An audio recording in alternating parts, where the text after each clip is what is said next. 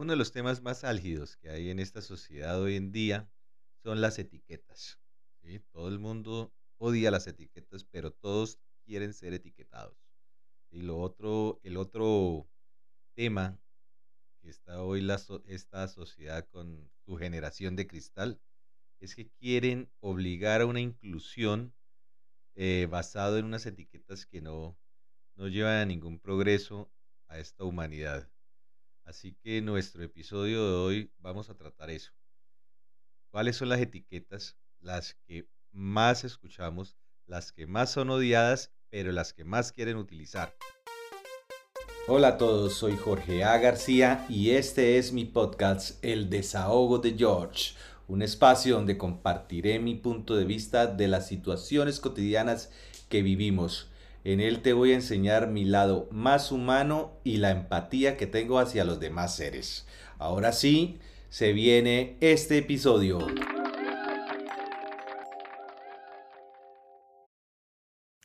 Bueno, entonces así iniciamos este episodio, primero definiendo qué son etiquetas sociales y cuál es la inclusión.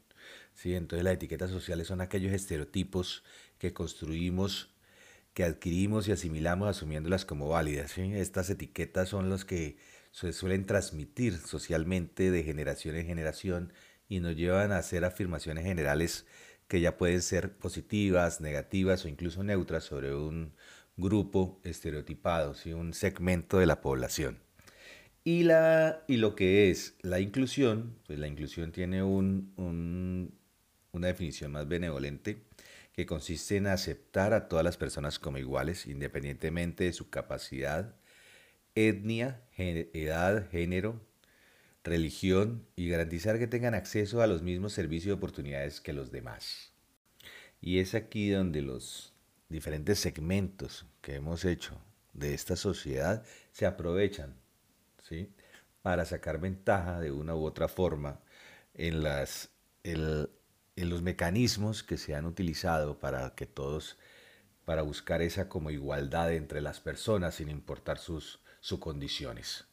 Entonces las etiquetas que vamos a, a, tratar el día de hoy serían la de las negritudes, eh, la, una que también nos está afectando hoy en día, que son la de las personas obesas o gordas, las personas con discapacidad, las personas con LGTBIQ y el resto de letras del abecedario, las personas emigrantes y la, inclusión social de las mujeres, que también es, es una etiqueta que hoy en día es muy usada. ¿sí?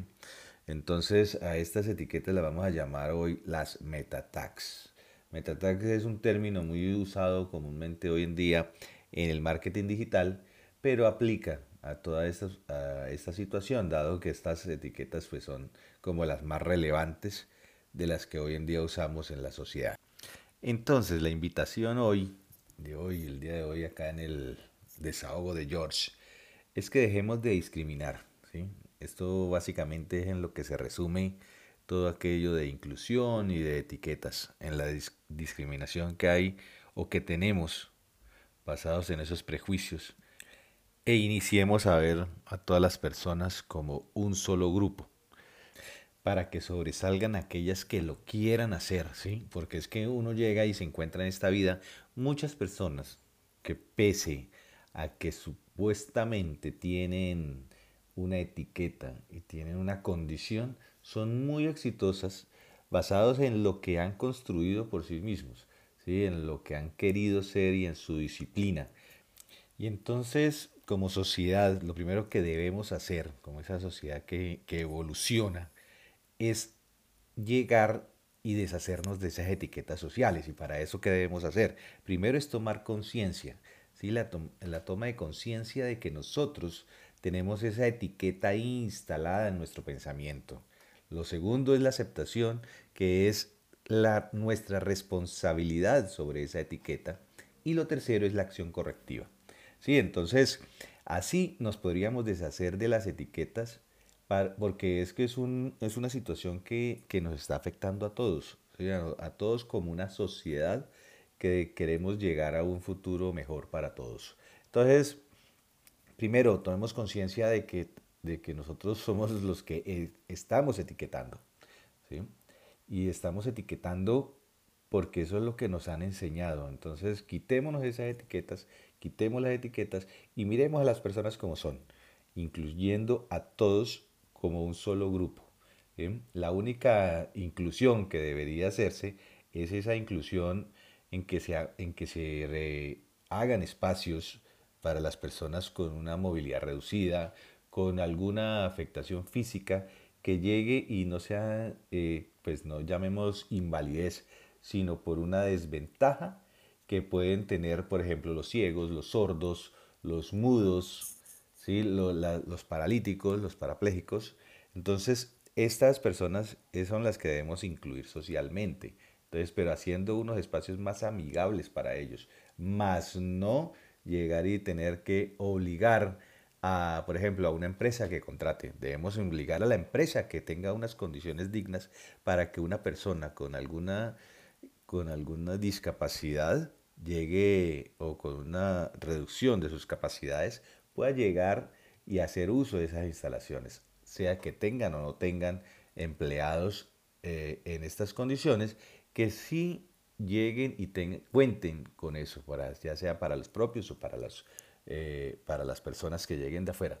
Y con eso, entonces, esa empresa se va a volver más receptiva a llegar y tener unas personas con una, con una diferencia en, cuanto a, discapacidades. ¿sí? Porque podemos, encontramos gente muy capaz y muy cualificada que, que en su momento llegamos y no la tenemos en cuenta porque no contamos con una infraestructura necesaria para que ella pueda trabajar de forma autónoma, ¿sí? valiéndose por ella misma.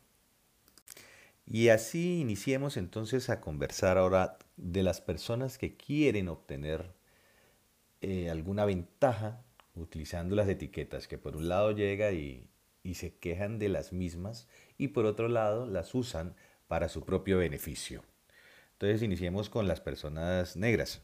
¿sí? Entonces, eh, también debemos aceptarnos como somos. En estos días estaban dos parlamentarios colombianos hablando y discutiendo acerca de las, del color de su piel. Ambos negros. Si ambos llegar llegaron a este sitio eh, con partidos que son digamos que de cierta forma exclusivos para la gente de color. Entonces se nombran así, hablan de, los, de sus afrodescendientes y todo. Entonces uno llegaba y discutía que no, que es que la habían puesto a una señora blanca de edad que porque se había metido con la vicepresidenta del país y que la había llamado de forma despectiva que no era justo, entonces la otra decía, ay, que por qué no la defiende si también es negrita, y entonces usted es negro, que usted rechaza el color de su piel y eso. Entonces el otro también se decía que no, que eso no tenía nada que ver con eso, que él orgullosamente era afrodescendiente. Entonces estamos utilizando eso como nada más como excusa para sacar nuestras banalidades y para llegar y, sacar ventaja y no para representar a la a esa minoría de la que supuestamente hablan. Entonces, uno, si uno es negro, es negro y se acabó. ¿Sí? Lo que tiene que llegar y brillar no es por el color de su piel, sino por las capacidades que uno tenga como persona, ¿sí? con lo que le podamos aportar a la sociedad. Por ejemplo, en mi caso, eh, pues yo soy una persona morena. Eh, en mi casa, mi familia llega y me dicen el negro, dado que yo soy el más oscuro de ellos y yo reconozco eso y no por eso me siento menos. Yo llego, sí, yo, es más, yo me siento como un morenazo, dado porque uno tiene que tener amor propio, ¿sí? No es porque sea el más guapo, sino porque yo me tengo que amar. Y, y eso sí lo he aprendido muy bien. Yo me amo y por eso digo que soy un morenazo. Pero esa es la invitación a que nos aceptemos como somos y la ventaja la saquemos con nuestras cualidades, nuestra calidad de persona. No como llegar y, decir, ay, es que yo me siento menos, ayúdenme, no. Entonces, de eso es que se trata hoy este tema. Y de aceptarnos y de mejorar lo que podemos mejorar. Por ejemplo, el color de la piel no se puede. Las personas, por ejemplo, ahora hablemos de las personas gordas. Hoy en día todo el mundo es fit, ¿sí? Porque eso es lo que nos han vendido. Nos han vendido en, en, la, en la televisión, en las noticias. Y ese grupo que es el cuarto poder, muchas veces nos ha hecho un daño, estereotipando cómo debemos ser, la imagen que debemos brindar. Más, y no es como, eh, como dando las bondades que tiene ser una persona fit, ¿sí? que es la ya por temas de salud. Uno ya empieza, después de los 40 ya empieza a sufrir de todo y entonces se da cuenta de que, uy, el colesterol alto, los triglicéridos, eso es lo que deberían promover. Si usted no lleva una vida saludable, pues no puede tener una vida longeva. Entonces, eh, eso es lo que deberían llegar y vendernos, ¿sí? no más como una imagen de, de catálogo, sino como una imagen saludable. Entonces esas personas gordas, pues también llegan y, y, no se ven, o sea, no se llegan y quieren dárselo de víctimas, más no hacen nada para cambiar su situación. Y es una situación muy fácil de, de establecer, porque es que llegamos y si estamos gordos, pues cerremos el pico y ya, asunto arreglado. Hay muchos problemas que son psicológicos como la ansiedad y, y demás que llegan y nos llevan a comer y, y, a, engordar. Entonces eso también se puede manejar. Sí se puede manejar, pero instruyéndonos de cómo se pueden eh, abordar estos temas.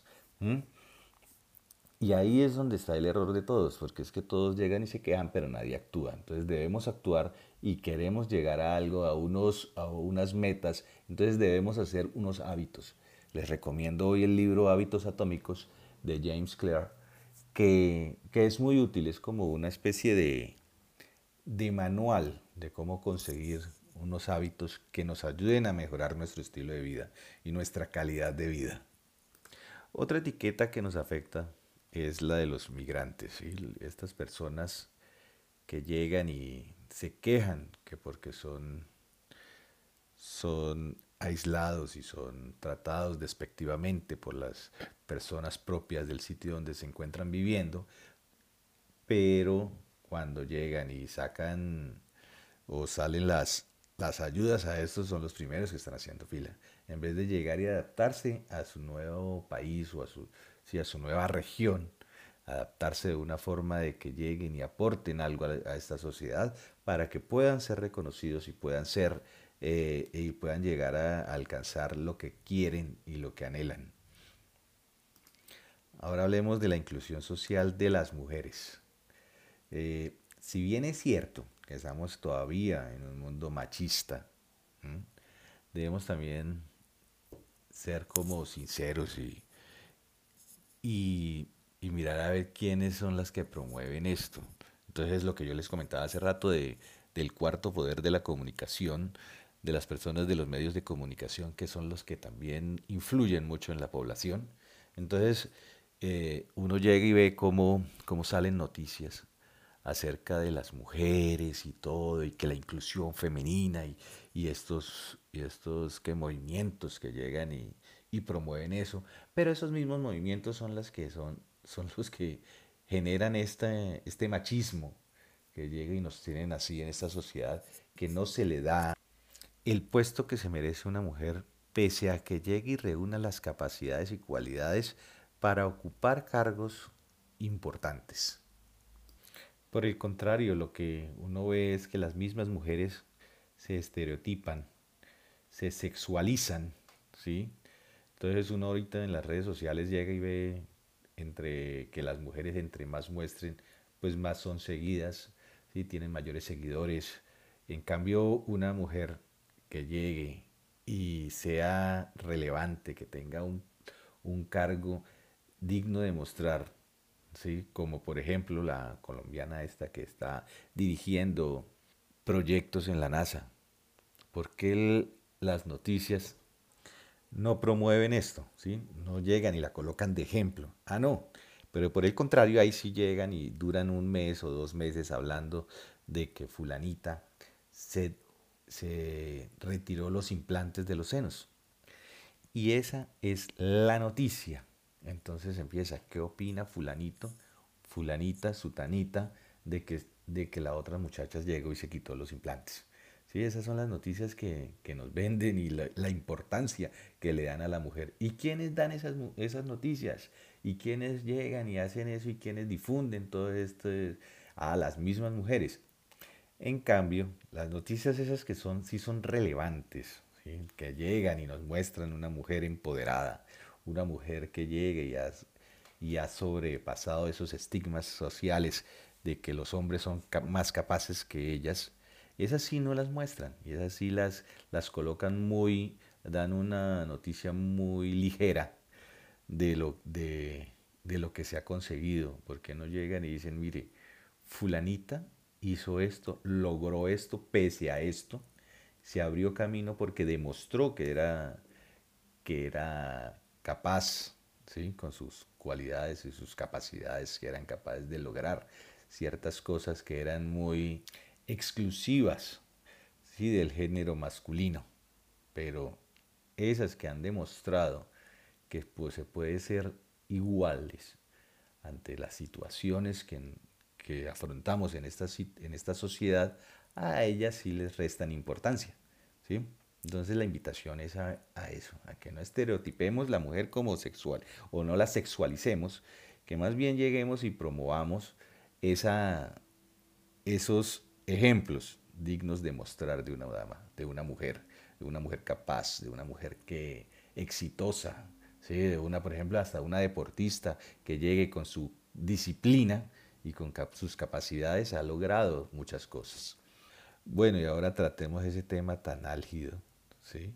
que para muchas personas es como, como un dedo en la llaga hablar de este tema del, de la sociedad LGTBIQ más y bueno, y ahora un sinnúmero más de letras que le han añadido a esa sigla que uno ya se pierde en lo que son o en lo que quieren ser. ¿sí? Para mí, eh, así muy personal les digo que para mí solo existen dos géneros, dos sexos. Lo demás son preferencias sexuales y debe tratarse con el mismo respeto que se tiene para cualquier otra persona. Y eso sí, no se deben victimizar ¿sí? o ser victimizadas, ¿sí? sino que deben llegar y sacar sus cualidades, sus capacidades. Yo conozco gente que son homosexuales, gays o lesbianas, que son muy exitosas, ¿sí? porque han generado empresas de alto perfil que aportan a, la sociedad, tanto con sus productos como su, también como su generación de empleo y deben ser, o sea, deben ser ejemplos a seguir. ¿sí? Entonces hay que dejar de victimizar a toda esta población o, ser, o, o autovictimizarse para conseguir ventajas, siendo de que todos somos capaces de conseguir las cosas y lograr lo que nos queremos proponer. Entonces, dicho esto, la invitación hoy es a deshacernos de las etiquetas sociales, deshacernos de esa forma en que estigmatizamos la gente, en que la segmentamos, ¿sí? tomando primero conciencia de que nosotros mismos somos los que estamos etiquetando a la gente con nuestros prejuicios.